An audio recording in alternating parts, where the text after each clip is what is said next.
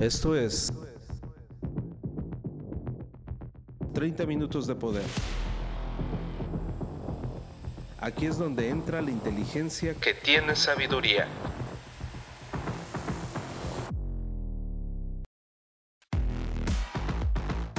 Transfórmate rehaciendo tu mente. The Hypermind.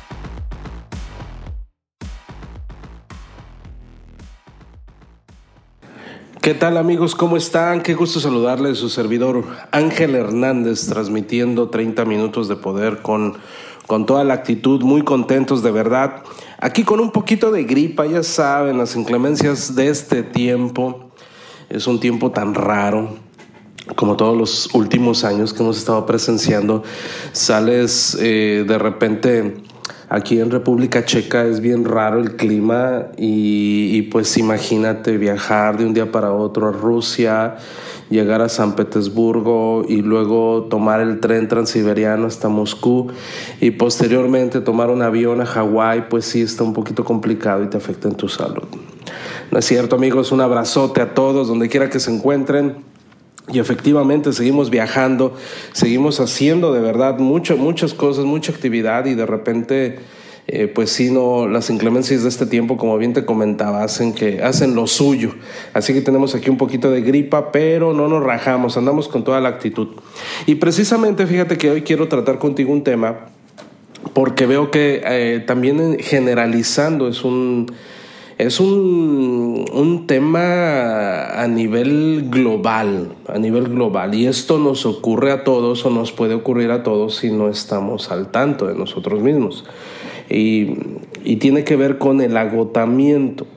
El tema de hoy es, ¿estás agotado? Ese es el tema de hoy.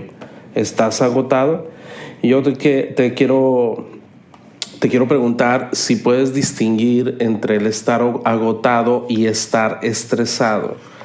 Una cosa es estar estresado y otra cosa es estar agotado. ¿Por qué necesitamos saber la diferencia? Porque mira, el agotamiento no tiene cabida en una gran vida. Muchas personas ya tienen el factor económico resuelto, pero siguen siendo infelices y muy probablemente es porque no, no han sabido sobrellevar ese nivel de estrés y por lo tanto caen en una cosa más grave que es el agotamiento. Hay un dicho muy viejo que dice, mi vela arde por los dos extremos, no durará toda la noche. Y a veces nosotros estamos como esta vela que arde por los dos extremos. Así que hay que tener mucho cuidado. El agotamiento, amigos, ocurre en todas, todas partes. No se limita al lugar de trabajo, no se limita nada más a la familia, no se limita a las situaciones o inclemencias del tiempo. Hay una diferencia clara, amigos, entre un día malo o dos y el agotamiento real. Y aquí quiero puntualizar varias cosas. Mira, los seres humanos somos seres cíclicos, somos seres de ciclos. Y la gran mayoría también nos hemos dado cuenta que no entienden este proceso, este ciclo, y se resisten a llevar a cabo los cambios necesarios para poder continuar adelante. Entonces, cuando se están resistiendo ante ese cambio en su vida, es cuando entra un agotamiento, porque están luchando contra lo inevitable.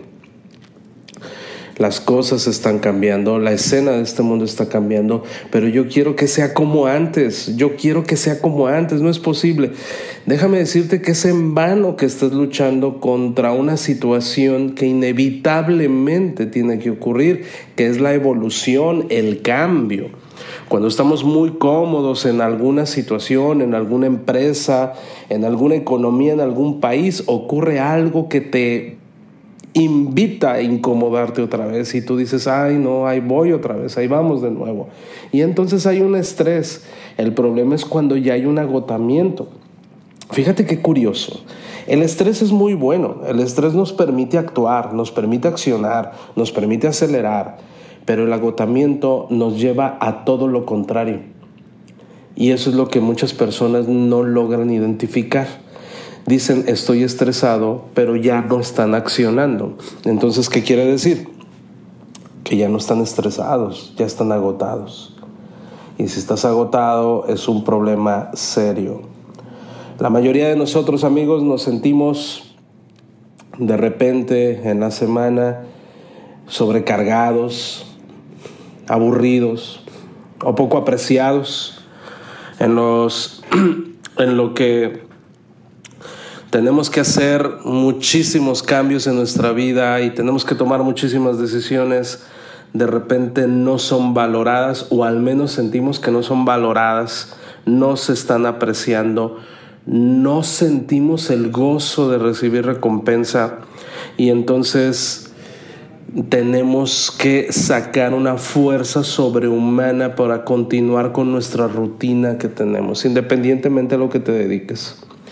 De hecho, está una madre de familia, fíjate qué curioso, una mamá que ama a sus hijos, se deleita verlos crecer, vela por ellos, los ama, con locura, eso no hay duda, pero de todos modos llega un momento en que dice, ya, ya quiero mandar toda la fregada, e irme corriendo. Y entonces tú dices que no quieres a, tus hijos, no, sí los ama. Lo que pasa es que ya cayó en un agotamiento. Hay relaciones amorosas en la que la pareja, uno de ellos dice, ya, o sea, por mi salud, ya estoy harto, ya no quiero pelear, ya no quiero luchar por lo nuestro. Ya no me amas, sí, sí te amo, pero el problema es que ya estoy agotado. No debemos de permitir que eso ocurra. Todo empieza con un simple estrés y ese estrés se convierte en una situación cotidiana. Y entonces llega un momento en que ya estás agotado, entonces ya no puedes accionar, ya no puedes poner de tu, de tu granito de arena para poder continuar. De hecho, este agotamiento surge de un estrés incesante. Pero no es lo mismo, amigos, el agotamiento que el estrés de demasiado constante, el agotamiento va más allá. Cuando estamos estresados, nos preocupamos demasiado, ¿no es cierto? Pero cuando estamos quemados, no vemos ninguna esperanza de mejorar. Esa es la gran diferencia. Estás muy estresado, encuentras una solución. Ya estás quemado, quemado, ya tu cerebro ya no da más, entonces ya estás agotado. Y la verdad es muy feo llegar a ese punto.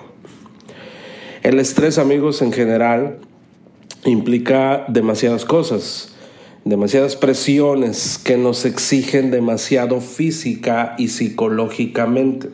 Demasiado. Mientras que el estrés excesivo es como, como ahogarse en responsabilidades. Y el agotamiento ya es más allá, es como ya estar seco, frito, ya, ya no hay opción. Cuando estamos estresados, amigos, aún podemos imaginar que si logramos tener todo bajo control, nos vamos a sentir mejor. El agotamiento, por el contrario, tiene que ver con la falta de motivación. Ya, ya se fue. Estar quemado, amigos, es sentirse vacío, desprovisto de motivación, sin que nada te importe. Ya, ya, ya, haz lo que quieras, la verdad. Ya, ya nada me importa. Las personas que experimentan este agotamiento a menudo ya no ven ninguna esperanza de cambio positivo en la situación en la que se encuentran. ¿Te ha pasado? Es por eso que es vital tener tus periodos de introspección, porque te permite evaluar tu índice de estrés. Y fíjate qué curioso, y te voy a comentar algo que a mí, de hecho a mí me pasaba. Yo me sentía muy estresado y para no colapsar recurría a tomarme un vaso de whisky. Así como muchos otros dicen, me siento que voy a colapsar y entonces me voy con un grupo de amigos y pues hacemos cosas ah, que me permitan distraerme. En parte está bien, pero no ha solucionado la situación. Por lo tanto, se convierte en algo recurrente. Y llega a suceder que con el paso del tiempo, esa situación se convierte en tóxica, es decir, fomenta tu mismo estrés para llevarte al agotamiento. Te pongo un ejemplo bien sencillo y esto es muy, muy, muy sencillo.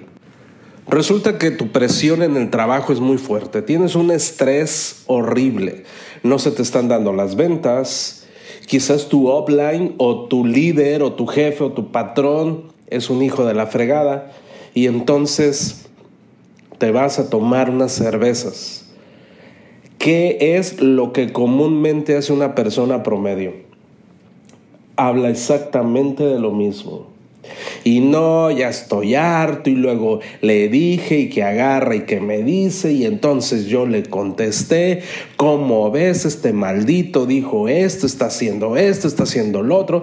Y entonces déjame decirte que el tóxico que te está escuchando porque si te está escuchando también es tóxico, te lo va a regresar. No, no te dejes, es que mira, esta persona te está diciendo esto por esto y por esto y por esto. Y entonces se convierte en un círculo vicioso nefasto. Al final de tu tomadera y tu rato de esparcimiento, y lo estoy diciendo con total sarcasmo, amaneces más agotado que al principio. Dime, ¿de qué te sirvió? Terminaste quemado, quemado, tu cerebro se terminó de tostar porque en realidad no tuviste un respiro, sino que fomentaste tu estrés porque se convierte en una adicción. ¿Qué debiste de haber hecho? Es cierto, tienes un patrón, un jefe, un offline lo que sea, tienes una situación bajo presión donde el estrés es el protagonista, lo que debiste de haber hecho, sí, efectivamente, pudiste haber echado unos botes, unas cervecitas con tus amigos, pero hubieras hablado de fútbol, hubieras hablado de box, hubieras hablado de cómo te gustan los automóviles, o quizás no necesariamente tuviste que haber ido a un bar a tomarte unas cervezas o a comprar eh, esos eh, litros y litros de cerveza para poderte olvidar, porque en realidad estás fomentando la misma mediocridad.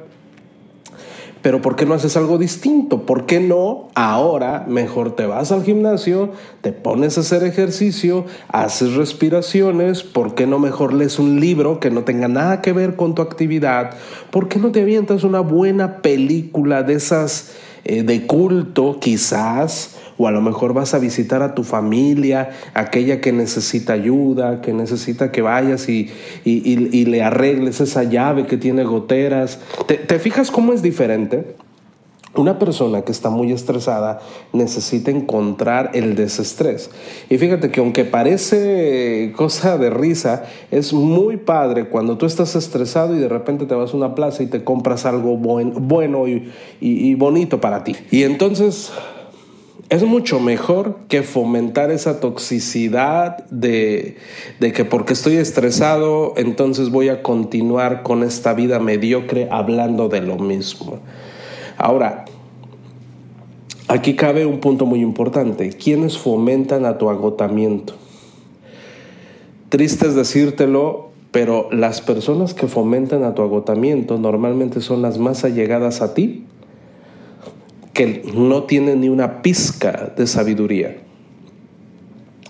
Creen que escuchándote y apoyándote, donde sí es cierto, este, tú tenías la razón y, y no te dejes, entonces la persona se siente mejor aparentemente. Pero si hace una introspección se da cuenta que se está quemando por dentro.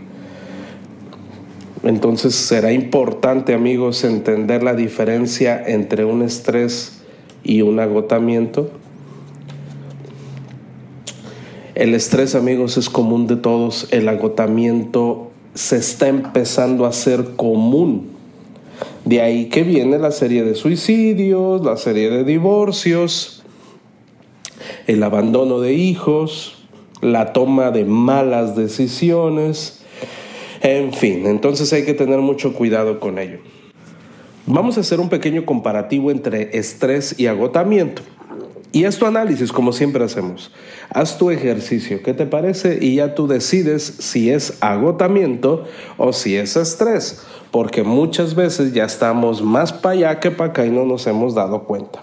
Mira, cuando es estrés, se caracteriza por el exceso de compromiso. Cuando es estrés. Es fin de mes, tengo que entregar mi chamba, eh, eh, tengo exceso de trabajo, nos vamos a quedar en la oficina trabajando hasta tarde. Bueno, estás todavía comprometido y ese es un estrés. Agotamiento se caracteriza por, las por la desvinculación. Me vale madre, no me importa si me corren, ya estoy harto. ¿Te fijas la diferencia? En el estrés, las emociones son excesivamente reactivas. Estamos en el, en el en, dimes y diretes, no me molestes, no me calienta ni el sol, estoy estresado y te voy a regresar esta bomba, pero el doble. Cuando estás agotado, ya las emociones están entumecidas, ya nada te importa. Cuando estás estresado, produce en tu estrés se produce urgencia e hiperactividad. No puedes parar. Quieres seguir trabajando, trabajando, trabajando. No te importa nada. Cuando estás agotado, sientes impotencia y desesperanza. Llegas a pensar que nada de lo que haces importa y que nada de lo que haces sumará a la resolución del problema. Cuando te da estrés, terminas sin energía. Llegas a tu cama y te mueres. Cuando estás agotado es diferente. Tienes energía, lo que no tienes es motivación, no hay ningún ideal, no hay esperanza, ya todo se jodió, ya nada te importa. Cuando hay estrés, puede ocurrir que tengas trastornos de ansiedad y entonces pides, eh, empiezas a comer de más o empiezas a, adquirir hábitos como quizás puede ser la pornografía, puede ser el chisme, la reactividad completa, el meterte en problemas. Fíjate qué curioso. La ansiedad te puede llevar a meterte en problemas. De hecho, por eso los reality shows son tan famosos y tan exitosos porque la gente necesita meterse en un problema y este problema se convierte en, algo personal y entonces ya odias a un bando de ese reality show, ¿no? Entonces, cuando hay agotamiento ya te lleva a una indiferencia y puede ser que se vaya hasta la depresión. ¿eh? En el estrés, amigos, el daño principal es físico. Por ejemplo, el, abuso, el, abuso en trabajar, como, como yo me cuento entre aquellas personas workahólicas que estoy en la lucha constante, que debería de haber, fíjate, yo creo que lo vamos a fundar, Workahólicos Anónimos. Tenemos que crear eso porque definitivamente hay muchas personas que no podemos parar y entonces tienes que detenerte apenas por una situación de salud donde no es de que tengas que hacerlo conscientemente, es que no te queda de otra. Y entonces tienes que continuar adelante. Fíjate qué curioso. Cuando hay agotamiento, el daño principal no es físico, sino es emocional. Y eso es más duro todavía de combatir. El estrés puede matarnos prematuramente no nos damos cuenta, pasan los años y nuestro cuerpo se agota, pero se enferma y, envejece. Hace algunos años recuerdo cuando me hice un escáner de todo mi cuerpo, eh, cuando, cuando se me hace una resonancia magnética de mi cadera, estaba sorprendido el médico porque mi cadera correspondía a la de una persona de 69 años y yo apenas estaba en los treinta y tantos. Imagínate, imagínate. Ahora, si tú no te has hecho un análisis de tu cuerpo y tú crees que todavía estás jovencito, déjame decirte que hay jóvenes de 20 años con órganos de su cuerpo de cuarenta y tantos por el ritmo de vida que han llevado tan estresante. Y eso a la larga te va a matar. Entonces, cuando ya estás agotado, ya no te importa. Puede hacer que parezca que la vida ya no merece la pena ser vivida. Así es que creo que es importante que le asignes importancia a tomar medidas de prevención del agotamiento. La forma más eficaz de evitar el agotamiento laboral es dejar de hacer lo que estás haciendo y dedicarte a otra cosa. Escúchamelo por favor de una vez por todas. La forma más eficaz de evitar el agotamiento laboral es dejar de hacer lo que estás haciendo y dedicarte a otra cosa. Ya sea cambiar de funciones en el trabajo e incluso hasta cambiar de empleo. Para la mayoría de las personas eso es imposible. ¿Sabes que Ángel? Prefiero estar agotado, pero eso no es opción.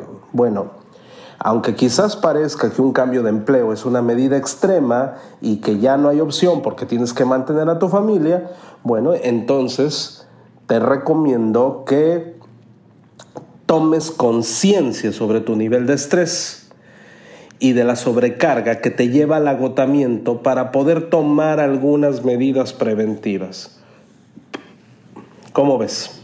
Algunas de estas medidas de prevención del agotamiento las puedes ir encontrando. De hecho, en, Internet hay muchísima información con, con, respecto a eso y nosotros vamos a enumerar algunas de ellas. Pero, por ejemplo, algún consejo que te puedo dar sobre ello es aclarar las expectativas de tu trabajo. Yo te recomiendo que hagas un análisis sobre la descripción de tus funciones y responsabilidades que tienes eh, laboralmente hablando. Entonces, quizás te vas a dar cuenta que hay cosas que no deberías de hacer y las estás haciendo porque se convirtieron en un hábito y no te competen y a lo mejor eso te está llevando a un estrés exagerado que se convierte en agotamiento. Otro, si tienes la oportunidad de cambiar de lugar, hazlo. Ejemplo, estás en la oficina pero te estresa demasiado, estás cayendo en, en un agotamiento, ¿por qué no te cambias? Si tienes la posibilidad de cambiarte de oficina, cámbiate de oficina. Si tienes oportunidad de cambiarte de ciudad, cámbiate de ciudad. O sea, hay personas, y fíjate, y esto es por experiencia, hay personas que me han comentado que, que su vida ha vuelto a, a, cobrar ese, ese propósito por haberse salido de aquella ciudad aglomerada y se fueron a vivir cerca de la playa siguen haciendo lo mismo, pero ahora tienen más tiempo libre y ahora están haciendo cosas que nunca habían hecho. Una amiga mía que tiene un, eh, que, tiene un papel muy importante en una compañía, me comenta que ha derivado muchísima satisfacción al estar tomando un curso de, de tejer estambre, de tejido. Imagínate, no tiene nada que ver con sus diligencias direccionales. Y entonces los viernes toma un curso sobre tejer y entonces se reúne con otras señoras y está haciendo algo completamente distinto a ella. Y entonces deriva muchísimo gozo y satisfacción. Entonces, te recomiendo que hagas lo que tengas que hacer para aclarar esas expectativas. Cambia, haz algo distinto. Hay personas, por ejemplo, que son emprendedores y lo único que leen son libros de emprendimiento. Pues obviamente no te va a ayudar leer. Necesitas aventarte una buena novela quizás. Quizás. Es bueno. Es muy bueno. O por qué no agarras un instrumento y empiezas a practicar y aprender, pero en realidad no te va a llevar a nada bueno el tener exceso de trabajo. Y de hecho en este año la campaña que tenemos de haciendo nuevas todas las cosas y obviamente trabajarlo en excelencia, nos dice y hemos llegado a la conclusión de que no existe una persona que pueda hacer las cosas en excelencia si no se detiene a respirar, a reiniciarse, a tener una introspección. Entonces es muy importante que entiendas eso. Otra, tómate días libres, Dios mío. Vete de vacaciones, pero de verdad vacaciones. Relájate, no tienen que ser 15 días, no. Las personas workahólicas como nosotros necesitamos un día, dos días. Y te reinicias con eso. Apura tus días de baja por enfermedad o pide baja temporal si de plano ya está muy grave la situación. Haz algo para alejarte de la situación. Reserva un tiempo para ti fuera del trabajo. Eso es importante. Y para que no caigas en un agotamiento, tómate un descanso con regularidad. Fíjate que una campaña que estamos haciendo es invitando a todas las personas a que se tomen un descanso con regularidad. La ciencia de hacer feliz, la ciencia, perdón, de ser feliz, dice que toda persona que está en búsqueda de la felicidad debe de tomar como prioridad los descansos con regularidad. Y fíjate que esto es muy difícil en estos tiempos porque se ha satanizado, sobre todo en el mundo del emprendimiento, a toda aquella persona que se desentiende de su trabajo y se distrae. Es decir, un emprendedor ve que otro emprendedor se va de fin de semana, es juzgado, es quemado en la, en la hoguera. Mira, se está yendo de vacaciones cuando debería de estar trabajando. Ese es un error. Para empezar es tu vida y tú puedes tomar las vacaciones que tú quieras cuando tú quieras. ¿Sale? Eh, tú sabes, tú eres una persona físicamente capacitada y sabes tus responsabilidades. Así es que no permitas que te estén criticando o simplemente dejarlas pasar. Pero es por tu salud. Tú y tu familia saben si es necesario, cuando es necesario, a la hora que sea necesario. Algunos ocupan un día, otros ocupan un mes. Quizás, no lo sé. Pero bueno, haz tu análisis. Fíjate qué, importante es esto. Ahora, aparte de tomarte un descanso con regularidad, te recomiendo lo siguiente. Ten una sala de descanso única en tu casa o en tu oficina, si tienes esa facultad, agarra tu sillón de pensar, como dice las pistas de Blue. Ten tu sillón de pensar con tu mesita y tu lamparita. No necesitas otra cosa si eres una persona lectora.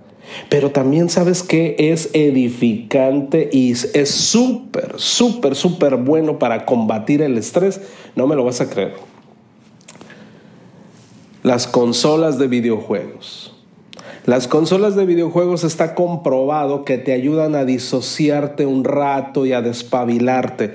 Así que no te dé vergüenza si ya estás grande y de repente te gusta agarrarte un, un programa este, de juegos. No sé, te pongo un ejemplo, Minecraft que está buenísimo, que es de mis favoritos.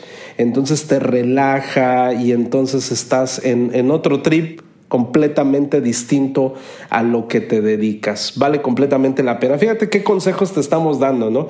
Es que, perdón, la vida tiene que ser en equilibrio, amigos. Si no hay equilibrio, entonces es cuando colapsas.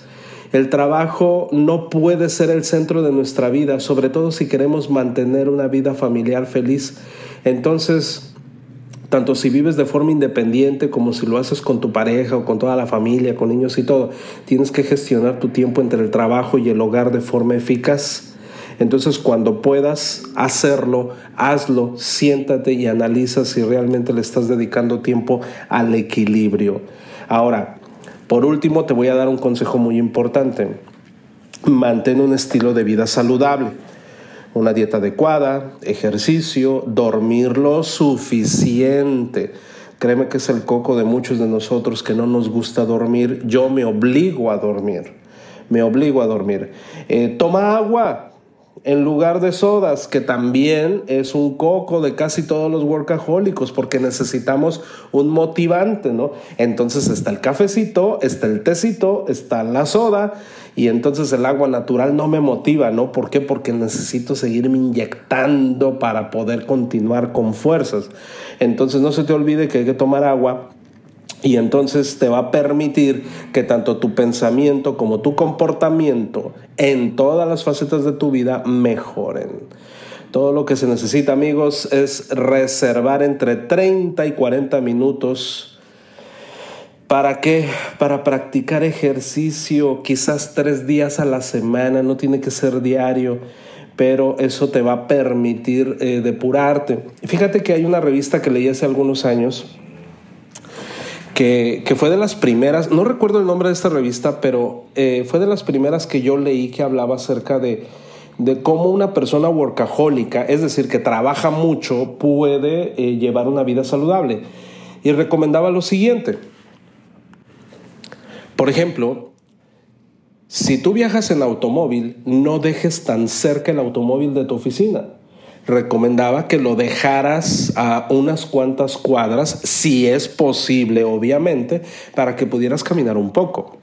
Si tienes que estar dentro de un edificio donde hay elevadores, aleatoriamente, ¿por qué no eliges subir por las escaleras? Un piso, dos pisos, levántate a cada rato, ve y toma agua. O sea, en realidad esas situaciones son muy bonitas y te va a permitir mantenerte en la jugada ayuda a combatir el estrés. Fíjate qué curioso. O sea, no hagas lo que muchos hacen. No, es que tengo que ir a un gimnasio, tengo que pagar un personalizado y tengo que ir a ese gimnasio que está de moda. ¿Y qué crees? No vas.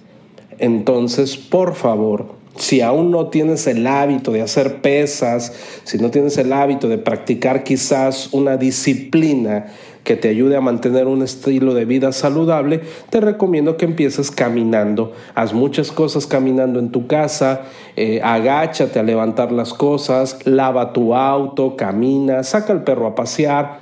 Y eso es muy padre y eso te va a ayudar a mantener un estilo de vida saludable. Perdón. Eh, encuentra tus márgenes. El hecho de que Juanito López trabaje 18 horas al día no quiere decir que tú también vas a hacer lo mismo.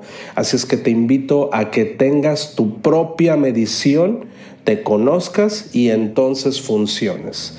Espero que te haya gustado este, este podcast, de verdad, que habla acerca del agotamiento. El agotamiento es horrible y no tiene cabida en una gran vida. Por lo tanto, nuevamente te invito a que hagas tu autoanálisis. Acuérdate, pequeñas bisagras detienen una gran puerta. Hasta pronto.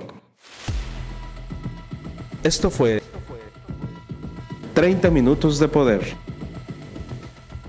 No dejes de escucharnos y sobre todo, permite que estas palabras surtan efecto en tu vida. 30 minutos para gente pensante.